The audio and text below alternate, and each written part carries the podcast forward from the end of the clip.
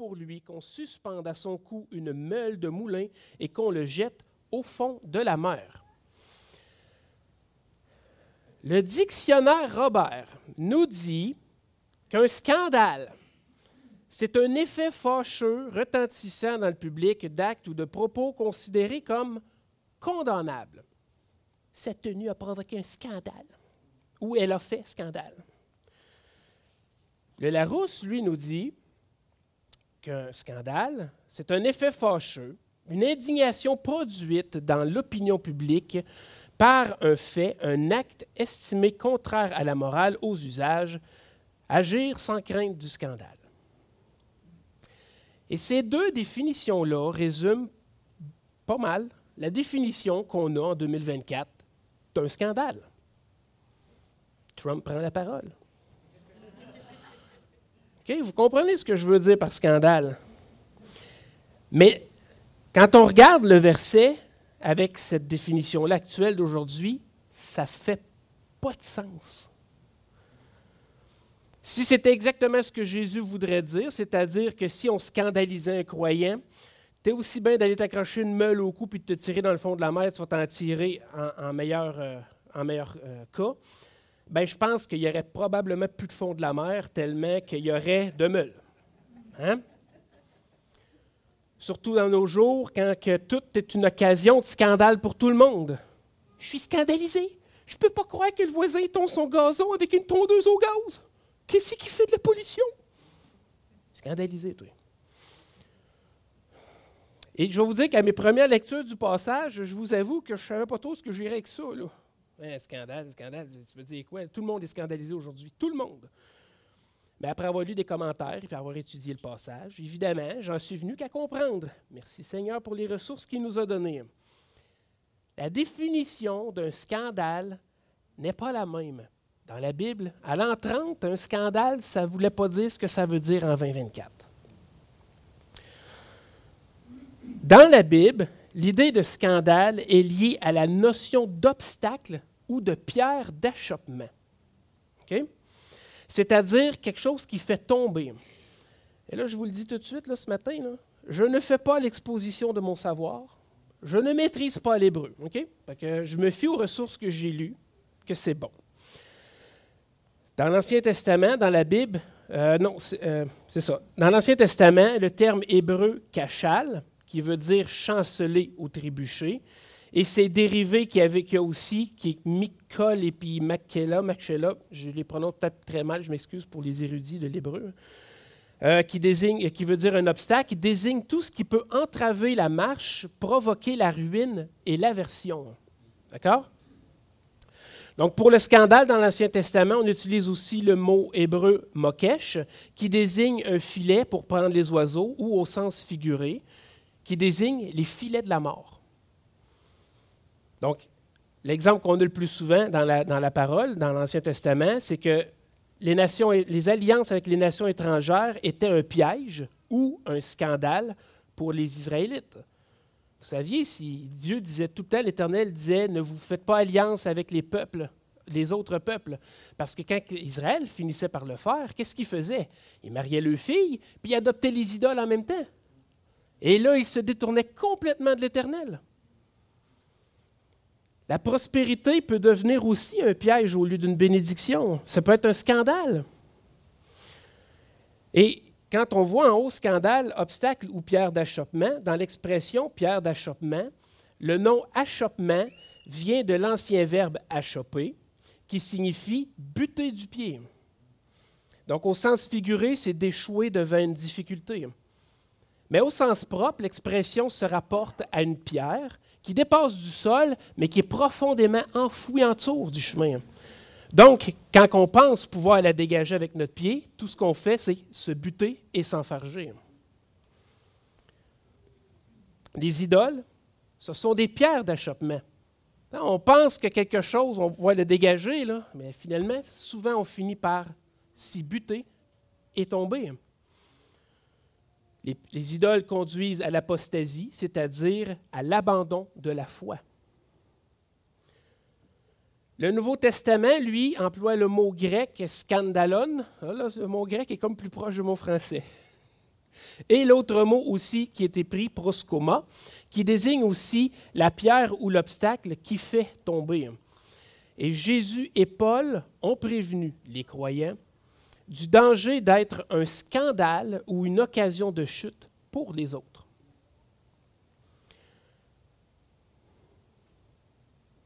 La persécution, c'est un scandale pour l'homme du moment. Vous savez, euh, c'est-à-dire que celui qui est peu fondé dans la foi, comme on l'a vu dans les paraboles du chapitre 13, la, parabole du semeur, la semence, et la semence qui lève vite, puis qu'après ça, qui sèche, parce qu'il a été persécuté, c'est quelqu'un qui a rencontré la persécution, puis qui a abandonné la foi. Et, on peut même voir un exemple très concret dans Matthieu 16 que Jésus a prévenu Pierre qu'en refusant d'envisager la perspective de la croix, il est devenu un scandale pour lui. Euh, c'est ça. Il est devenu un scandale pour, excusez. Donc Pierre, Matthieu chapitre 16, verset 22, Pierre, l'ayant pris à part, se mit à reprendre, à le reprendre et dit, À Dieu ne plaise, Seigneur, cela ne t'arrivera pas. Mais Jésus se retournant dit à Pierre, Arrière de moi, Satan, tu mets en scandale, car tes pensées ne sont pas les pensées de Dieu, mais celles des hommes. Quand Pierre disait à Jésus, ça arrivera pas, ça devait être plaisant à entendre ça. C'est scandalisant parce que Jésus sait ce qu'il est venu faire, mais c'était quelque chose qui devait plaire d'une certaine manière. Tu sais, pas, la croix, pas, la séparation avec le Père, pas les souffrances, pas, pas payer pour le péché de tout le monde. Scandale! Non! Arrière de moi, Satan, tes pensées ne sont pas les pensées, la raison pour laquelle je suis venu.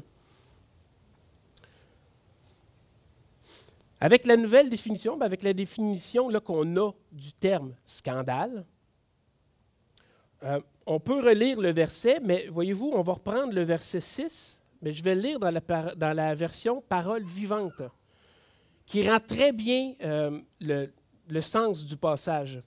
Si quelqu'un devait faire tomber dans le péché l'un de ces petits qui ont placé leur foi en moi et l'inciter à pécher, il s'en tirerait à meilleur compte si on lui attachait au cou une de ces pierres meulières que font tourner les ânes, et si on, on le précipitait au fond de la mer. Le scandale, c'est une occasion de chute. Si quelqu'un, par ses agissements, par ses paroles, par sa manière de vivre, est une occasion de chute pour un enfant de Dieu, ben, il serait mieux mort que d'être un scandale.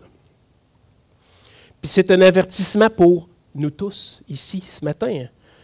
On est souvent prompt à minimiser l'impact de nos gestes, de nos actions et de nos paroles en disant Mais là, c'est pas si pire que ça. T'as lui de faire attention. Il a juste à pas faire comme moi. Parce qu'on considère que nous autres, on a le droit. Hein? C'est notre liberté, après tout. Moi, je peux le faire, ça ne me dérange pas. C'est à lui de faire attention puis de se surveiller. Ben non, ce n'est pas à lui de faire attention puis de se surveiller, c'est à nous autres de prendre soin de chacun d'entre nous. C'est notre tâche de protéger notre prochain.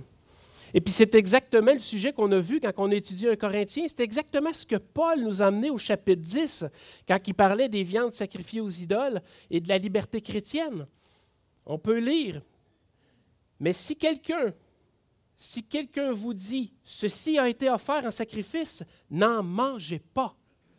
À cause de celui qui a donné euh, euh, pas, pas, excusez, à cause de celui qui a donné l'avertissement et à cause de la conscience. Je parle ici non de votre conscience, mais de celle de l'autre. Pourquoi? En effet, ma liberté serait-elle jugée par une conscience étrangère? Si donc si je mange avec action de grâce, pourquoi serais-je blâmé au sujet d'une chose dont moi je rends grâce? Si donc que vous mangiez, soit que vous buviez, soit que vous fassiez quelque, chose, quelque autre chose, faites tout pour la gloire de Dieu. Ne soyez en scandale ni aux Grecs, ni aux Juifs, ni à l'Église de Dieu. Ne soyez pas une occasion de chute, ni aux Grecs, ni aux Juifs, ni à l'Église de Dieu. De la même manière que moi aussi, je m'efforce en toutes choses de complaire à tous, cherchant non mon avantage, mais celui du plus grand nombre, afin qu'ils soient sauvés. On l'a vu, ça, on l'a étudié, ça fait déjà assez longtemps. Dans ma tête, ça fait pas si longtemps que ça, mais je pense que c'est une affaire comme 2018. Là. Bon, comment qu'on fait pour ne pas être un scandale pour les autres? Je vous rappelle qu'on est dans un 5 et suivant. Ben, il faut toujours regarder à notre Père céleste. Je sais, il y en a qui apprécient pas la réponse. Mais c'est ça qu'il faut faire. Parce que du moment que nos yeux se tournent vers nous-mêmes, on agit pour nous-mêmes et on risque d'être un scandale pour les autres. Mais si on cherche à devenir comme des enfants, si, on cherche la sanctification, on ne sera, pas une, source de scandale pour les autres. Jésus, c'est notre exemple. Et puis c'est par lui qu'on peut aussi toutes choses. Paul aussi est un exemple. Il y en a qui n'aiment pas des fois qu'on dit Jésus, notre exemple, oui, c'est Dieu, c'est facile. Non, OK. Paul, Paul, c'est un homme, lui. Paul aussi, c'est un exemple parce qu'il a appliqué sa vie au complet à agir exactement selon la parole de Dieu. J.C. Ryle, qui est un commentateur que, que, que je lis euh, pour des fois m'inspirer au niveau des prédications, dit dans son commentaire sur Matthieu nous mettons des offenses ou des pierres d'achoppement sur, sur, le chemin de, de l'âme des hommes chaque fois que nous faisons quoi que ce soit pour les éloigner du Christ, pour les détourner de la voie du salut ou pour les dégoûter de la vraie religion. Nous pouvons le faire directement en les persécutant, en les ridiculisant, en nous opposant à eux ou en les dissuadant de se mettre au service du Christ. Nous pouvons le faire indirectement en menant une vie incompatible avec notre profession religieuse et en rendant le christianisme détestable par notre propre conduite. Je pense que tout le monde connaît l'histoire d'un gars dans la salle de pause qui n'arrêtait pas d'évangéliser à grands coups de Bible tout le monde la place. Sérieusement, est-ce que ça fait vraiment le travail, ça, ou c'est plus en train de rendre les gens aigris contre la parole de Dieu? Hein? Ça, c'est un exemple que j'ai toujours entendu, plusieurs, multiples fois, puis pas toujours la même place, mais chaque fois qu'on fait quelque chose de ce genre, il est clair, d'après les paroles de notre Seigneur, que nous commettons un grand péché. Ce n'est pas une bonne manière, une bonne méthode d'évangélisation. Seul à seul, établir la confiance, parler avec les gens, pas fatiguer tout le monde à grands coups de Bible. C'est un exemple. Notre comportement et nos agissements ont un grand impact, ont un grand impact, qu'on le veuille ou non, et ça, c'est la réalité. Et, personnellement, c'est quelque chose qu'on m'a dit jeune dans ma vie et qui m'a pris du temps à comprendre. Christian, ce que tu fais, les autres te regardent puis ils font pareil. Non. Ils doivent. J'ai fini par comprendre.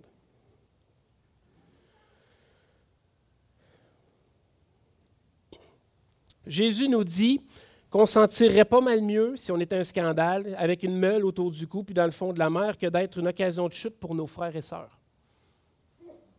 Il n'y a pas de négociation avec le péché, puis encore moins avec ceux qui, qui, entraînent dans les autres dans le péché. Jésus continue en disant Malheur au monde à cause des scandales, car il est nécessaire qu'il arrive. Voyons, il y a bien de la à aller ce matin, je m'excuse. Car il est nécessaire qu'il arrive des scandales, mais malheur à l'homme par qui le scandale arrive. Malheur à l'homme par qui le scandale arrive. Malheur au monde à cause des occasions de chute. Absolument tout dans ce monde peut être une occasion de chute. Pourquoi? À cause qu'on est, on a la chair, on est fait de chair, on convoite. Les plus belles bénédictions de Dieu peuvent nous faire chuter. L'abondance et la richesse peuvent nous amener à mettre notre confiance dans les choses au lieu de constamment rester dépendant envers Dieu. Ben, imaginez rapidement, vous trouvez une pépite d'or. Assurément, je suis convaincu que tout le monde va dire Hey, gloire à Dieu pour la pépite que je viens de trouver. Enfin, je manquerai plus jamais de rien. Comprenez-vous qu'il y a de quoi qui ne marche pas? Oui, une pépite. Eh, une pépite. Pas, des rochers d'or qu'on a chez nous, c'est des pépites. Des grosses pépites. Donc, la première partie de la phrase, je recommence, je vais juste. Distraction ici, hein? Gloire à Dieu pour cette énorme pépite, voilà. Enfin, je manquerai plus jamais de rien. Donc, la première partie de la phrase, elle est bonne, elle est juste. Gloire à Dieu. Mais la seconde partie nous amène déjà vers la voie du péché. Je manquerai plus jamais de rien. Quand est-ce que vous avez manqué de quelque chose? Certainement, certainement, vous n'avez jamais manqué de rien. Mais certainement, votre chair, elle, voulait d'autres choses de plus. Maintenant, elle va pouvoir se le payer avec la pépite. Mais est-ce que toutes ces choses que votre chair désire sont nécessaires pour votre sanctification ou simplement pour votre plaisir puis votre fun? La pas du gain, la richesse, hein, c'est, c'est très fort, très fort. Puis je vais vous dire, je suis, suis pas contre le fait d'éprouver du plaisir ou d'avoir du fun. Je veux dire, c'est important, on est des êtres, on, on, doit être équilibré, ça fait partie de ce, qu'on, de ce qu'on a besoin dans la vie. Mais je ne connais pas beaucoup d'êtres humains capables d'être parfaitement équilibrés dans le domaine. Parce que petit à petit, petit à petit, ce qui découle de la vie avec Christ finit par prendre le bord. Ça commence à être lourd, ça commence à être... C'est quelque chose qu'il faut qu'on fasse avant d'aller avoir du fun. Puis ça devient comme laborieux, là. Ça devient une nuisance à notre, plaisir, ça devient une obligation. Puis on finit par le faire juste pour se donner bonne conscience. Malheur au monde parce qu'il nous tente de toutes les façons possibles pour nous éloigner de la vie spirituelle. Le monde nous attire constamment vers les choses charnelles et mortelles. Puis c'est dur d'y résister parce que toutes ces choses-là, elles sont tangibles, elles sont visibles, elles sont agréables. Puis lorsqu'on les a, on en veut plus, on n'en a jamais assez. On en veut encore plus, puis encore plus, puis nos pensées commencent à se fixer sur comment est-ce que je peux en avoir plus. On commence à, à, faire des plans, on commence à travailler plus pour en obtenir plus. Mais quelle part après ça de notre temps, de notre argent, de notre intérêt est-ce qu'il nous reste pour faire les œuvres que Dieu attend de nous?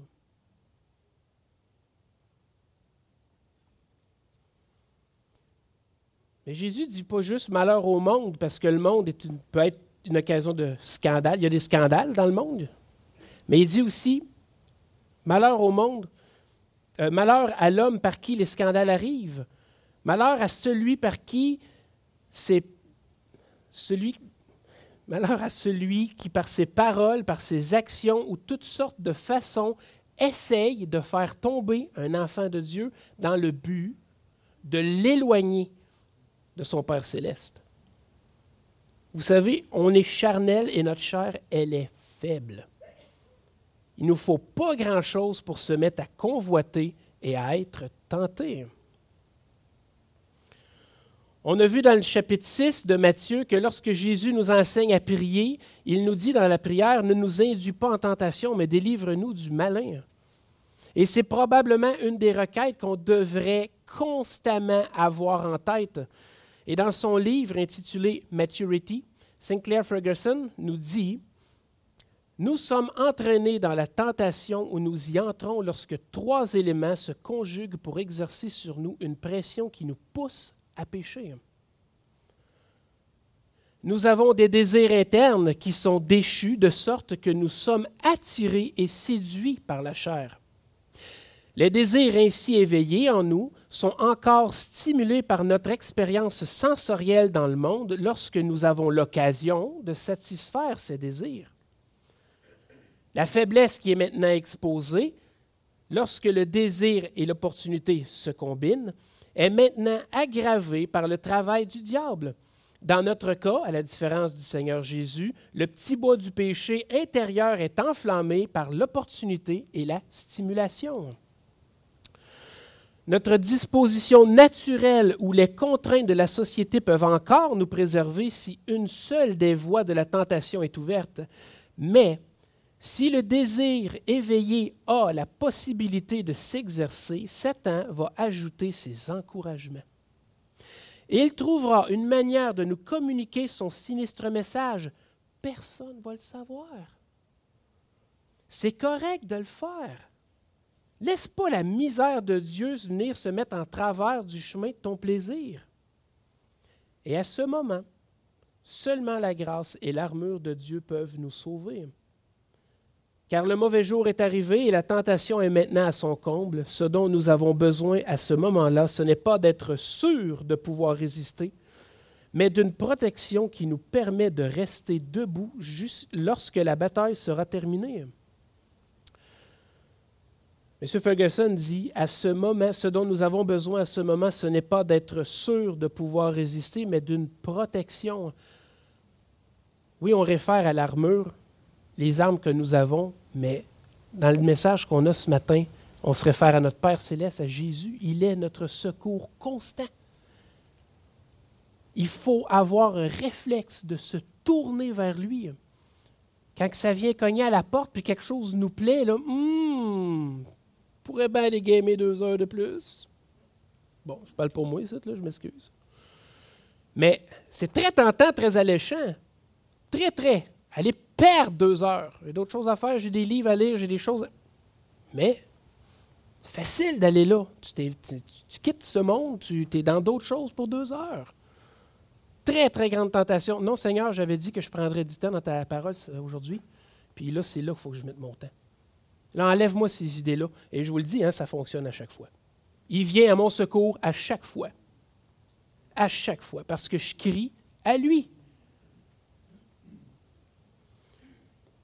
Les scandales de ce monde, l'homme par qui le scandale arrive, c'est des tentations qui sont mises devant nous, qui plaisent à notre nature charnelle. Mais maintenant, les versets 7 et 8, on va voir l'envers. Le Seigneur nous parle de malheur, à malheur pour, euh, par qui les scandales arrivent. Enfin, comme il faut ma phrase. Mais l'autre côté de la médaille aussi, c'est nous autres. Là les versets 7 et 8, c'est là qu'on s'en va. Si ta main ou ton pied est pour toi une occasion de chute, coupe-les, jette-les loin de toi. Mieux vaut pour toi entrer dans la vie boiteux ou manchot que d'avoir deux pieds ou deux mains et d'être jeté dans le feu éternel. Et si ton œil est pour toi une occasion de chute, arrache-le et jette-le loin de toi. Mieux vaut pour toi entrer dans la vie n'ayant qu'un œil que d'avoir deux yeux et d'être jeté dans le feu de la GN. Je l'ai dit tantôt, nous sommes chers et nous sommes faibles, mais on pense qu'on est fort et on se croit fort. Est-ce que j'ai besoin de vous dire qu'il y a juste une personne dans tout ce monde qui a non seulement résisté à la tentation, mais qui aussi n'a pas péché, et c'est le Seigneur Jésus? Il n'y a personne d'autre qui a réussi ça, fait qu'il faut arrêter de prétendre que nous autres, on est capable. Si quelqu'un ce matin ici pense qu'il pêche presque jamais, fort probablement qu'il lit presque jamais sa parole non plus. Parce que plus on se rapproche dans la, plus on se rapproche de Dieu par la lecture de la parole, et plus on constate avec dédain à quel point on est aveugle sur notre propre nature. On doit être conscient en tout temps de notre faiblesse, pas une faiblesse spécifique, en général, notre faiblesse. Et c'est sûrement la raison pour laquelle Jésus répète ce qu'il a enseigné sur le sermon sur la montagne. Ces textes-là étaient dans le chapitre 5 de Matthieu. Ce que Jésus enseigne, ce n'est pas de littéralement s'amputer ou de se mutiler, mais par ses paroles, puis par cette image radicale-là, c'est qu'on doit, on doit comprendre la gravité du péché et de la puissance qu'il a sur nous, ainsi que de la convoitise. S'amputer, de toute façon, ne réglerait pas notre problème de péché, parce que le péché, la racine de tout mal, est dans notre cœur, pas dans notre corps. Je peux euh, pas avoir deux bras, pas avoir deux jambes, puis pas avoir deux yeux, puis je vais convoiter pareil. M'a convoité probablement d'avoir des bras, des jambes, puis des yeux.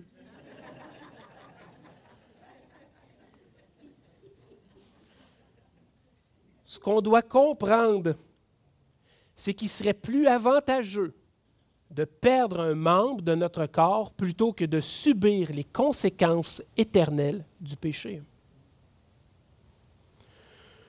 Charles Spurgeon a dit, les tentations et les incitations au péché sont si dangereuses que si nous les, trouvons en nous-mêmes, nous devons à tout prix nous débarrasser de leur source. Si en échappant à ces tentations, nous devenons comme les hommes chauves, estropiés ou borgnes, la perte sera de peu d'importance tant que nous entrerons dans la vie, ici c'est la vie éternelle. Mieux vaut manquer de culture par un puritanisme rigide que d'acquérir tout le lustre et toutes les réalisations de l'époque aux dépens de notre santé spirituelle.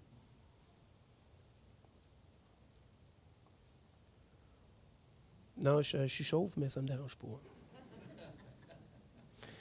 C'est pour la gloire de Dieu.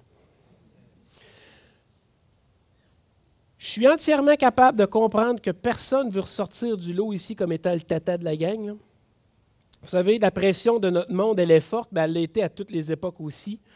Puis notre époque ne fait pas la différence. On veut, par la pression de nos pères, c'est-à-dire le monde, avoir ce que les autres ont. Nous, on ne veut pas être vu comme perçu comme moindre aux yeux des autres. Mais il faut se poser la question qu'est-ce que sont toutes ces choses en perspective avec l'éternité? Vous savez, le monde, le monde qui n'a aucune espérance, recherche le plaisir et ne recherche que le plaisir et la distraction. Dans le silence, ils se sentent mal parce qu'ils se posent des questions comme je m'en vais où puis pas, pas, pas blanc là, comme réponse. Là. C'est, c'est, dark. Là. Les perspectives sont très mauvaises. Très, très mauvaises. Donc, la distraction et le plaisir vient combler momentanément, mais c'est à répéter à tous les jours. Et c'est ce qu'il fait, le monde. Et c'est cette pression-là qu'on a sur nous. On doit nous aussi aller chercher notre plaisir.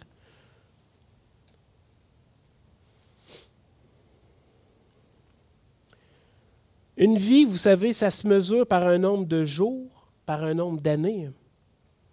Mais l'éternité, elle, elle n'a pas de fin. Elle ne se mesure pas. Et nous devons, on doit vraiment considérer ça. Qu'est-ce que 80, on dit 99, on va à 100, en tout cas, peu importe. Qu'est-ce que X nombre d'années sur cette terre? C'est sûr, c'est tangible, c'est notre quotidien, c'est chaque seconde qu'on vit, mais après, ce sera l'éternité.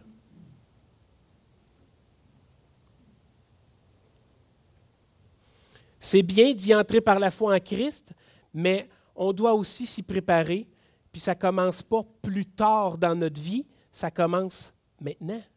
C'est dès aujourd'hui qu'on doit voir à être spirituellement vigoureux. On est tous redevables à Jésus-Christ pour notre salut pour notre vie. Essayez pas de vivre exactement comme Jésus l'a fait. Je l'ai dit la semaine passée, c'est impossible. Ce que Dieu, notre Père céleste, attend de nous, c'est que nous vivions par Jésus, en Jésus. Par l'exemple qu'il a montré en dépendance à, notre Père céleste. Et comment est-ce qu'on fait ça? Je vous le dis ce matin, là, faites aucun changement radical. Les changements radicaux, c'est le fruit d'une tentative charnelle de faire les choses par nous-mêmes. Encore. Ce qu'on doit faire, c'est dans la prière, demander à Dieu de nous montrer notre cœur. Lui demander de nous montrer ce, qui nous empêche de grandir pour sa gloire, de lui demander l'aide et ses solutions pour avoir la victoire. Ce n'est pas une job qui va se faire rapidement.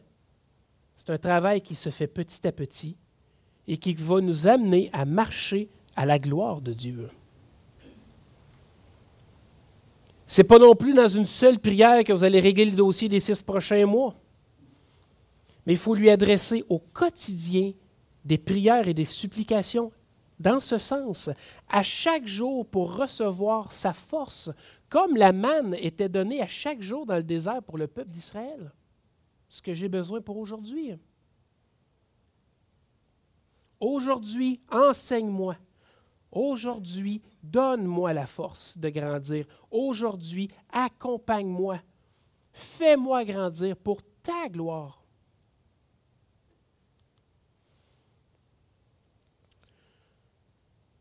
C'est pourquoi quiconque se rendra humble comme ce petit enfant sera le plus grand dans le royaume des cieux. Ça demande de l'humilité, de faire ces choses, de se placer devant Dieu, de s'attendre à lui et de le laisser travailler. Ça demande aussi de la patience. Un enfant, vous savez, ça convoite pas, en tout cas. Pas au sens qu'on est rendu qu'on le fait quand on est adulte. Mais être comme des enfants, retrouver cette innocence, comme que je le disais la semaine passée, retrouver à se, se débarrasser de la souillure du mal en nous, c'est ce qu'on doit rechercher. Et je vous encourage, je vous encourage réellement à vous placer personnellement tous devant le Seigneur. Et si vous ne connaissez pas le Seigneur ce matin, je vous invite à parler à n'importe qui ici. Et on pourra vous en parler, parler de ce qu'il a fait pour vous. Prions. Père céleste, Dieu puissant, parle à nos cœurs. Change nos cœurs afin qu'ils te désirent plus, plus que n'importe quoi d'autre. Rappelle-nous que nous sommes à toi, que nous t'appartenons par le prix que tu as payé pour nous, que tu nous as rachetés de la mort éternelle. Place en nous un désir ferme de grandir et marcher pour ta gloire. C'est par le nom de Jésus-Christ que nous te demandons ces choses. Amen.